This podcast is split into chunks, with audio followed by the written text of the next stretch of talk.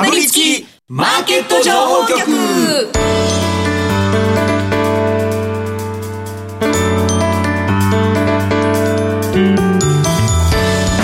金曜夕方はラジオにかぶりつき皆さん1週間お疲れ様でした。進行役の八木ひとみです。さあ今週もこのお二人とお話し進めてまいります。B コミさんこと坂本慎太郎さんそしてスパローズ大和勝孝さんです。よろしくお願いしますスパローズ大和勝孝さんっていうのを練習するのすっかり忘れてたと思ってもう お話に夢中になって。だいぶ八木君は板についてきたそうですねだいぶ慣れてきました。八木ひとみさん。4年目も終わろうとしている時にですね、ね、はいよろしくお願いします。今日も寒いですけれどもね、はいねでも東京だけなんかまだ雪が降ってないいやい。や今週さ週初から名古屋大阪出張したけどめっちゃ直撃してましたよ。大変でしたね。いや本当ないですよ。いやね交通もめちゃめちゃ乱れてましたしね、はい、電車とかたまんないですよね。うんトイレとかどうしてんだろうって本当思いますよね。10時間あれトイレない車両なんですか？なその長い期間走る車両って JR トイレあるじゃないですかなんかありそうな内装でしたねなんかなんか見た感じだけど、まあ、ただ溢れるかもしれないですっていう話は、はい、寒い中でね、本当に。なんかこの後もね雪が降るかもとかっていう話なので週末もね、はい、皆さんどうぞお気をつけください、うんさて今日はですねこの後1週間の振り返りと注目銘柄を岡三証券の山本慎一さんに伺います。番組後半では経済ジャーナリスト和島秀樹さんをゲストにお迎えします。和島さん注目の投資テーマ関連銘柄についてじっくりとお話を伺っていきます。どうぞお楽しみに。和島さんがこの番組に来ていただくのって初めてなんですかね？ゲストとしては。そうですよ多分あ違いますか？前もありました。去年7月にあ私がお休みの時に来た来てくださったんですね。なるほどなるほど。その時以来ということで。意外とでもなくやっぱ銘柄の話が濃いからおもろいねそうですね。皆さん、どうぞお楽しみになさってください。さてこの番組は YouTube でも同時配信しています。この後午後5時からは YouTube 限定で延長配信しますので動画でもご覧ください、えー、また番組ウェブサイトには今日の資料アップしています。ダウンロードして参考になさってください今日もかぶりついて聞いてしまうような株情報てんこ盛りでお送りしていきます。かぶりつきマーケット情報局。この番組は岡三証券の提供でお送りします。かぶりつきマーケット情報局。はまずは今週1週間のマーケットを振り返るとともに注目銘柄の紹介、さらには来週以降の見通しをこの方に伺ってまいります。日本株のスペシャリスト、岡三証券投資情報部シニアストラテジストの山本慎一さんとお電話つながっています。山本さん、こんにちは。はい、お疲れ様です。山本です。よろしくお願いいたします。よろしくお願いいたします。えー、今週ですけれども日経平均終値、ね、27,382円56銭、週間でいうと829円3銭の上昇、3%を超える上げとなりました。あのー、今日は19円81銭高ということで、ほぼ横ばいの展開でしたけれども、足元の強さですね、えー、どうご覧になってますか？そうですね、まあ今日はあの前場と前場引け値と大引けが1円しか変わらないという状況で、これ、昨日と全く同じパターンなんですけれども、はい、えちょっと膠着感が強まってきた感じはあるんですけれども、やはりあの日経金、えー、今週で3週連続の上昇ということで、今週一番強かったですので、まあ、昨日あたりからちょっと利食い入りまで始めているということかと思います。えー、まあ、ちょうどあの先月の日銀会合前の水準を回復しているということで、うん、まあ、一旦は利益確定の動きといった感じかと思います。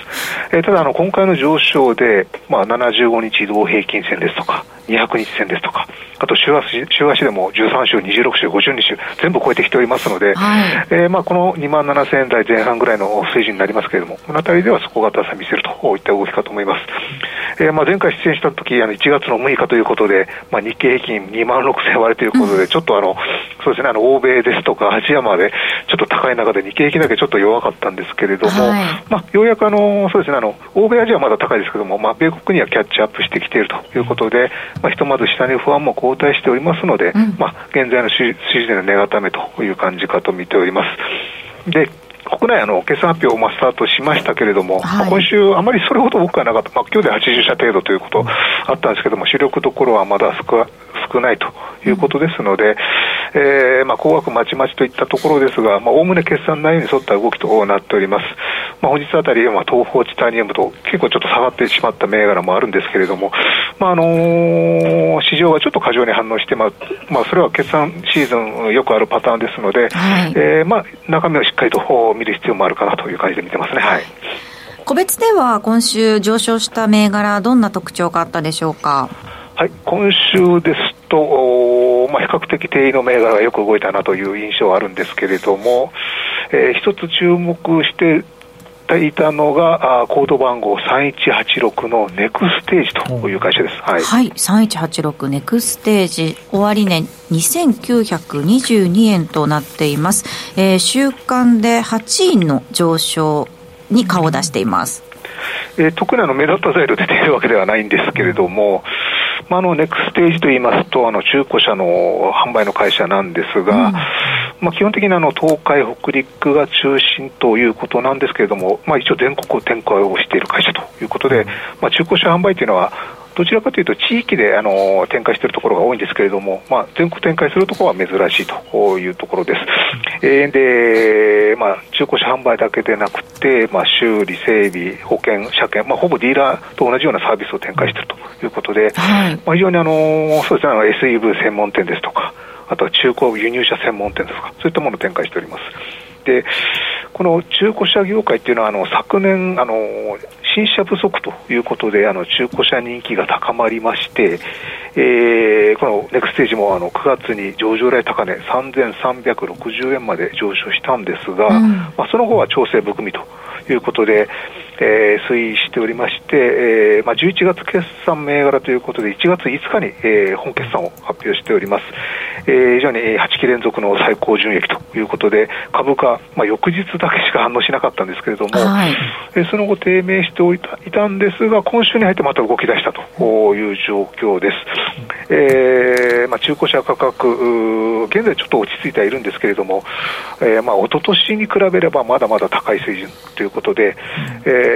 ちょっとあの中古車価格に、えー、連動するような動きをする銘柄ではあるんですけれども、やはりあの業績、まあ、非常に好調ということですし、まあ、来期以降も、今期ですね、もう今期ですね、今期以降も、まあ、注目できるということで、そういった意味で、ちょっと見直し買いというのが入ってきているのかなという感じで見ておりますね、はい、そうですね、イドムとかも、まあ、決算が良くて、うん、まあ、上昇してましたので、やはり、えーと、中身見ますと、中古車のやっぱり金額が上がっているということで、まあ、台数自体はそんなにオークション出てるのは少なくて、売られてた部分もあったんですけど、意外とその辺もあるようで、うん、はい、まあ、やっぱり利益伸びればね、えーまあ、評価、再評価されるかなというところだったんですかね、はい、業界全体で。まだ価格下がってないんですね。はい、そうなんですよ。価格はやっぱり高い。新車が高くなってるっていうのもあるんでしょうね。はい。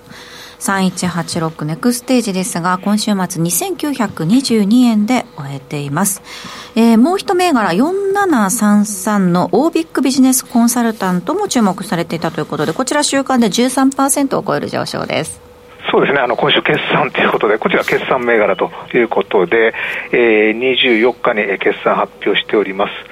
えーまあ、会計パッケージの勘定奉行で有名な会社ということですけれども、はい。えー、4681のオービックとは別会社と いうことで、えー、もちろん資本関係はあるんですけれども、まあ、OBC って OBC っていうのはあのー企業向けにあの業務あの会計パッケージソフト、まあ、こちらを展開している会社ということで、うんまあ、別の OBIC というのは中中堅企業向けに業務ソリューションを展開する会社ということで、ちょっと別な会社と、ちょっとあの勘違いされる方も多いんですけれども、はい、まあ、別会社ということになっております。で、この OBC は勘定奉行のパッケージソフトの会社ということで、うん、えー、まあ、3第三四半期累計、えー、減収減益だったんですけれども、まあ、通期は据え置きということで、まあ、そちらも市場予想が上回ったということで買われてはいるんですけれども、えー、ただ、第3四半期単独で見ると、まあ、売上高、営業利益ともに会社想定は下回った模様という感じです。えー、通期計画にはちょっと通期計画達成にはちょっとハードルが高いとの見方が多いんですけれども、はい、やはりあの現在あの、えー、サービス提供がオンプレミスというあのあれですね、パソコンですとかそういった機械をその、えー、会社に置くオンプレミスから、うん、あのクラウドに、えー、サービス移行が進んでいるということで、えー、えー、まあ、来期以降のクラウドの成長期待と。というのが株価の押し上げ材料になっているのかなという感じで見ております。えー、ただやはりあの通期の業績下振れ懸念が、えー、くすぶっているという状況で、えー、株価ちょっと約2年間にわたって低迷しており、えー、かなり下げはしましたので、まあ、相当程度織り込んでいると見ているんですけれども、はい、やはり来期のクラウド事業への期待というのが、まあ、株価を支えるんではないかという感じで見てますね。はいえー、昨年来高値が去年8月19日につけた5210円ということで、えー、その水準に迫るような動きを今しているということですね。えー、オービックビジネスコンサルタント今週末の終値5100円となっています。えここまで今週振り返りましたが、来週以降ですね、えー、はい、来週以降はまたイベントが2月の頭、あ、失礼しました。まだ2月の、あ、2月の頭ですね、もう。早いもんですね。ね、あの、アメリカの方もイベントいろいろありますけれども、どういうふうに見てますか？そうですね、あの、マクロ、ミクロの注目材料目白押しということで、やはりあの、米国では、まあ、FMC ありますし、まあ、ISM 製造業景況指数ですとか、あとは週末では雇用統計ということで、でね、かなり、えー、マクロの注目材料多いかと思います。えー、まあ、0.25というのはもうほぼほぼ規定路線とは見ておりますけれども、えー、まあ、カナダが利上げを停止、えー、発表したということで、まあ、市場の方、えー、ちょっとあの、まあ、次回の3月ですね、まあ、3月で停止するんじゃないかという思惑と一方で FRB の方はまだまだといった感じで、ちょっと認識のずれがありますので、そういった意味では、ちょっとまだあの安心はできないのかなという感じで見てますね。はい、はい。で、それ以外ですと、やはり決算発表ですね、やはりあの、ね、アメリカの方も、そうですね、アメリカの方も、えー、マイクロソフト、今週終わりましたけれども、残りの GAFA、4つ出てきますので、うん、えー、まあ、こちらあたりが非常に注目が高いとこれも結構集中した日になってますよね、2月2日でしたっけ、うん、なので、日本時間では3日の日にいくつかまとめてばっと出てきますよね。そうですね、結構あのー影響力影響力ありますし、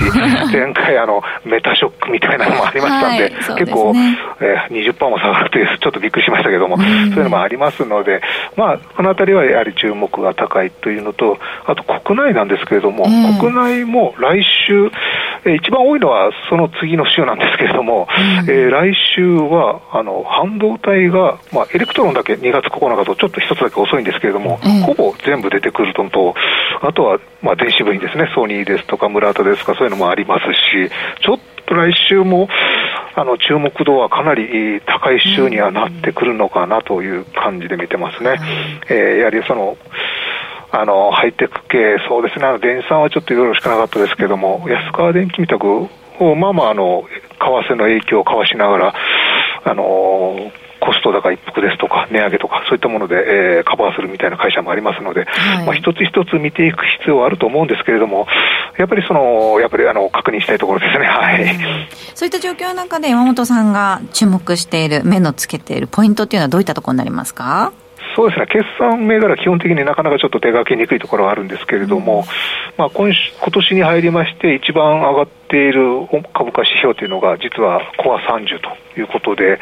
えーまあ、時価総額上位30銘柄で構成されているあの指数ですけれども、はい、これが非常によく上がってるんですが、やはり銀行株、まあ、こちらが抱えているというのもあるんですけれども、まあ、あのそれ以外のソニーですとか、キーエンスですとか、ファナック、まあ、エレクトロン、まあ、こういった国際優良系が非常に買われているということで、こういった動き見ますと、まあ、今年に入ってちょっと外人、えー、現物はちょっと買い越してきているという状況ですので、まあ、そういったあの、えー、それほどまだ多くはないんですけれども、外人の買いもちょっと入ってきているのかなと見ている。外国人の外国人ですね。外国人。はい、そうですね。はい。一方で、あの、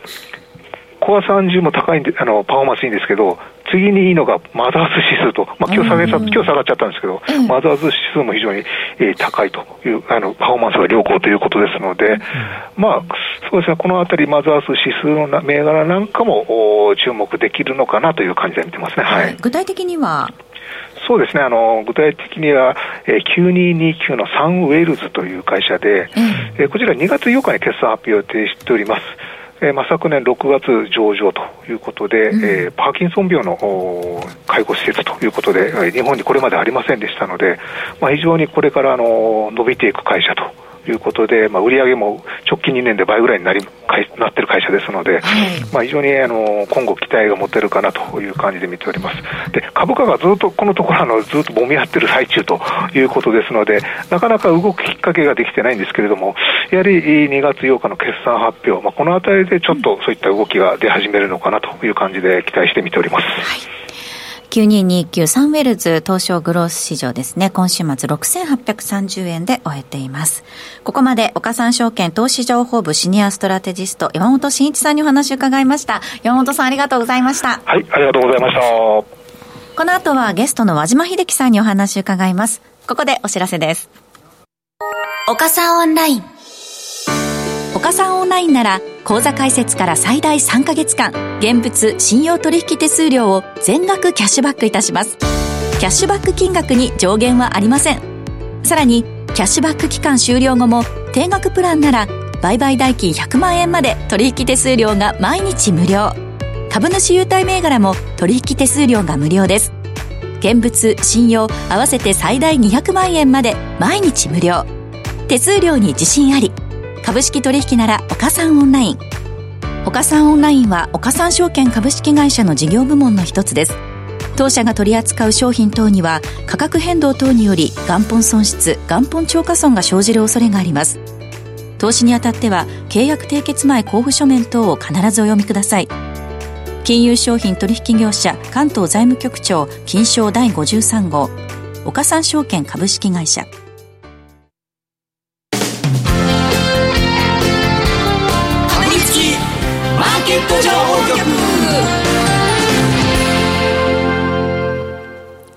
ここからは本日のゲスト、経済ジャーナリスト、和島秀樹さんにお話を伺っていきます。和島さんよろしくお願いします。どうもよろしくお願いいたします。大変ご無沙汰しております。お願いいたします。いない時に私は。そうですね。私あの、月曜日に別の番組でお会いしてるので、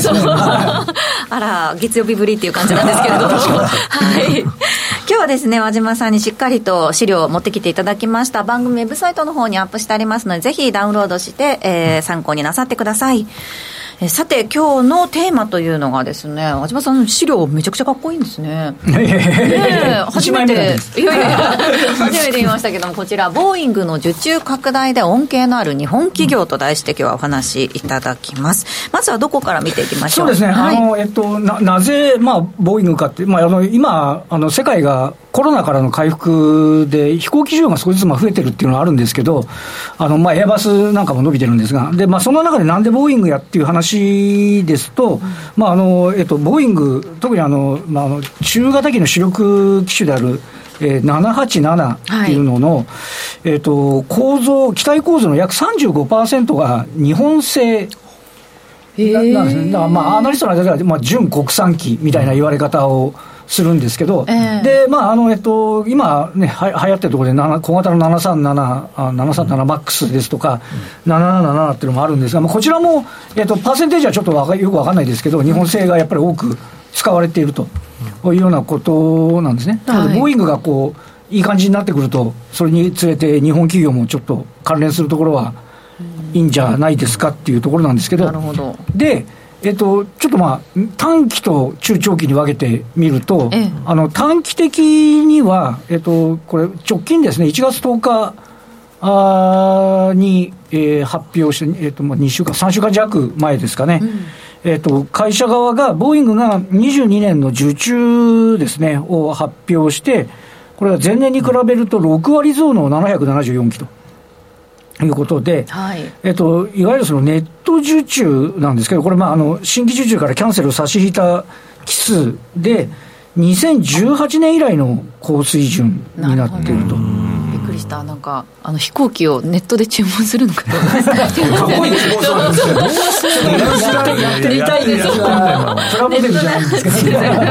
失礼しました。はい、ネット受注ですね。そうですね。で、えっとまあ納入も4割増えましたということで、まあ737マックスがあの非常に好調だったっていうことなんですけど、で足元まあ好調なんですが、このえっとボーイングをちょっとちょっと前に振り返ると、皆さんもあのニュースで見たことあると思うんですけど、あの737マックスで18年とか19年にあの2度墜落？そうですね、これでダウ平均がね、かなり押し下げられたというニュース、私、何度も読んだイメージ海外旅行する人は、あの機体を調べてから行くっていう、あのボーイングに乗りたくないっていうね、あのこともあったっていうことだったり、まあ、あとはあの787に関しても、えー、と一部機体に不具合があったっていうようなところがあって、まあ、これも出荷停止になってて、まあ、非常にね、かなり厳しい状況に置かれていた。あ時ですね、えーと、これ2020年には納入機数157機、ね、さっきの7機から比べると、だいぶ厳しかったっていうところで、ね、まあ、それで、えーとまあ、アメアメリカの当局ですね、これ20年になって、えーまあ、ちゃんとまた承認して、運航再開になってと。いうところで、まあ、そもそもその問題を起こして回復するところに、コロナからの回復が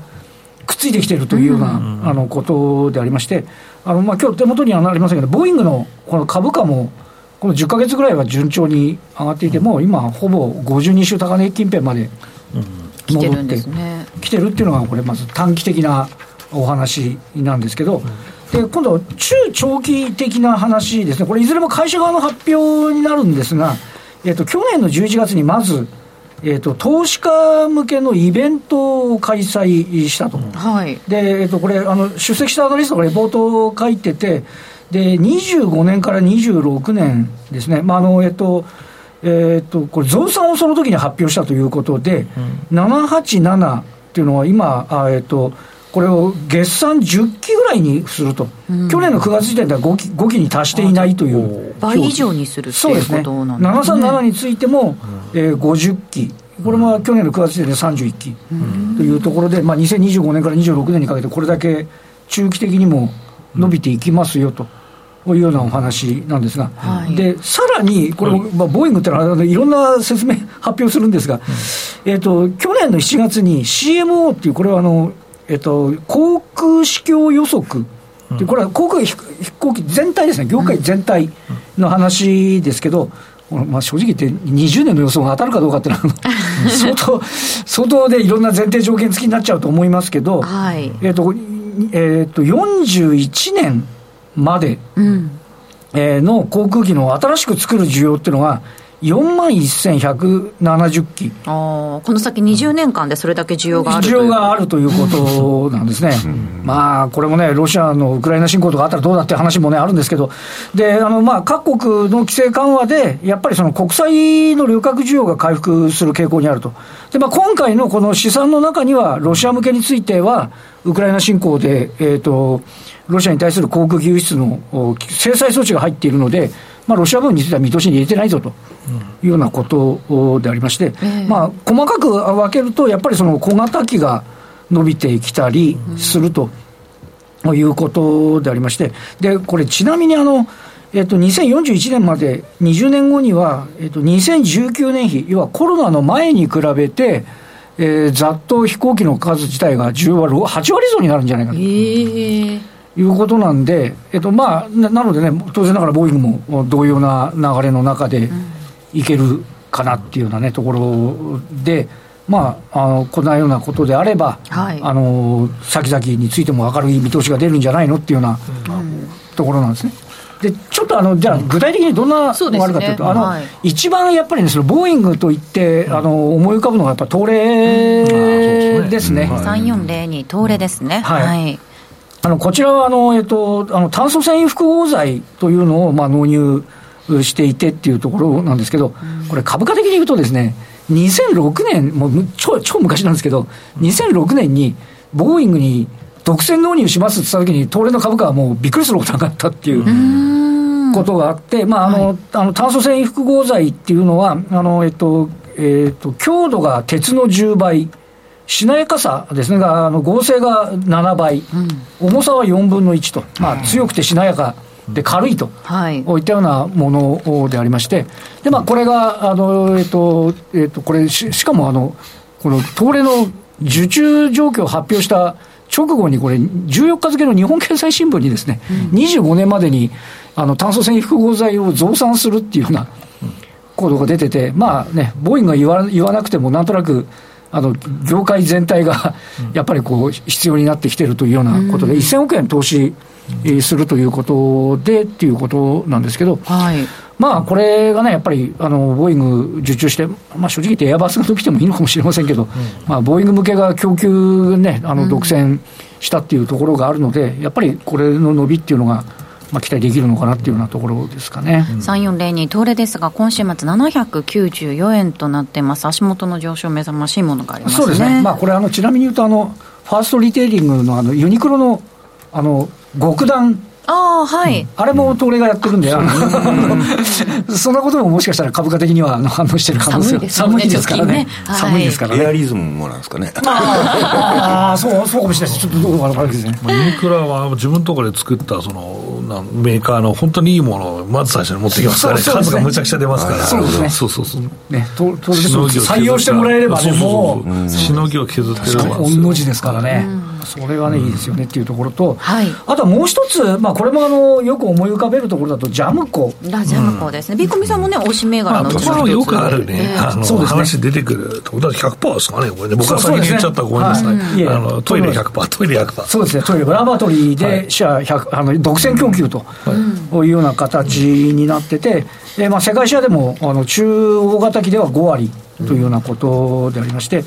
えーでまあ、あのギャレーっていうね、あの厨房設備でも世界大手、えー、ということで、まあ、要は飛行機がやっぱり増えてくると、ジャムコが伸びますよと。まあ、ちなみに次のページにあの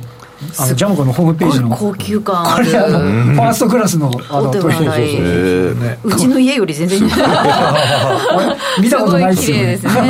本当に、ね、はい、うん、7408ジャムコですが水準で言えば足元1442円で終えています。そうですね、まあ、はい、ちょっと業績的にはあのちょっとあの後ろ振り返ってあんまりよくなかった時期も結構あるんでっていうところなんですよね、はい、このほかにも注目銘柄いくつか持ってきていただいているので、はい、えー、お話の続きは延長配信でじっくりと伺っていきます。はい、えー、和島さんにはこの後もお付き合いいただきます。それではここで岡さんオンラインからお知らせです。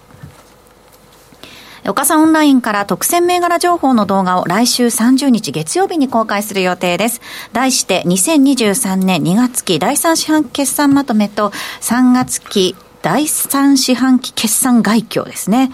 えー、坂本さんに注目銘柄をじっくりと解説してもらいます。この動画ですが、岡さんオンラインに講座をお持ちの方限定でご覧いただけます。詳しくは番組ブログ、YouTube のチャット欄、または岡さんオンラインのホームページをご確認ください。これから講座を解説しても動画はご覧いただけますので、ぜひこの機会に講座解説をご検討ください。講座解説者限定動画は今後も随時公開していく予定ですのでごご期待ください。なお、お申し込みの際は、岡さんオンラインのホームページに記載の内容をよくお読みください。ここまで岡さんオンラインからお知らせでした。ということで、あっという間にエンディングが近づいてまいりました。かぶりつきマーケット情報局。この番組は岡三証券の提供でお送りしました。実際に投資をされる際の判断はご自身でしてくださいますようお願いいたします。えー、ということで、岡島さんにはまだ関連企業ですね。すね。はい。5銘柄ほど持ってきていただいております。その中でどの銘柄に注目しているのかこの後延長配信でじっくりとお話伺ってまいりますのでどうぞお付き合いください。さて来週ですが岡三証券の武部力也さんをゲストにお迎えする予定です、どうぞお楽しみに。ここまでのお相手は坂本慎太郎さん大和和孝さんそして和島秀樹さんでした。ありがとうございました。ありがとうございましたかぶりつきマーケット情報局ラジオをお聞きの方とはここでお別れです。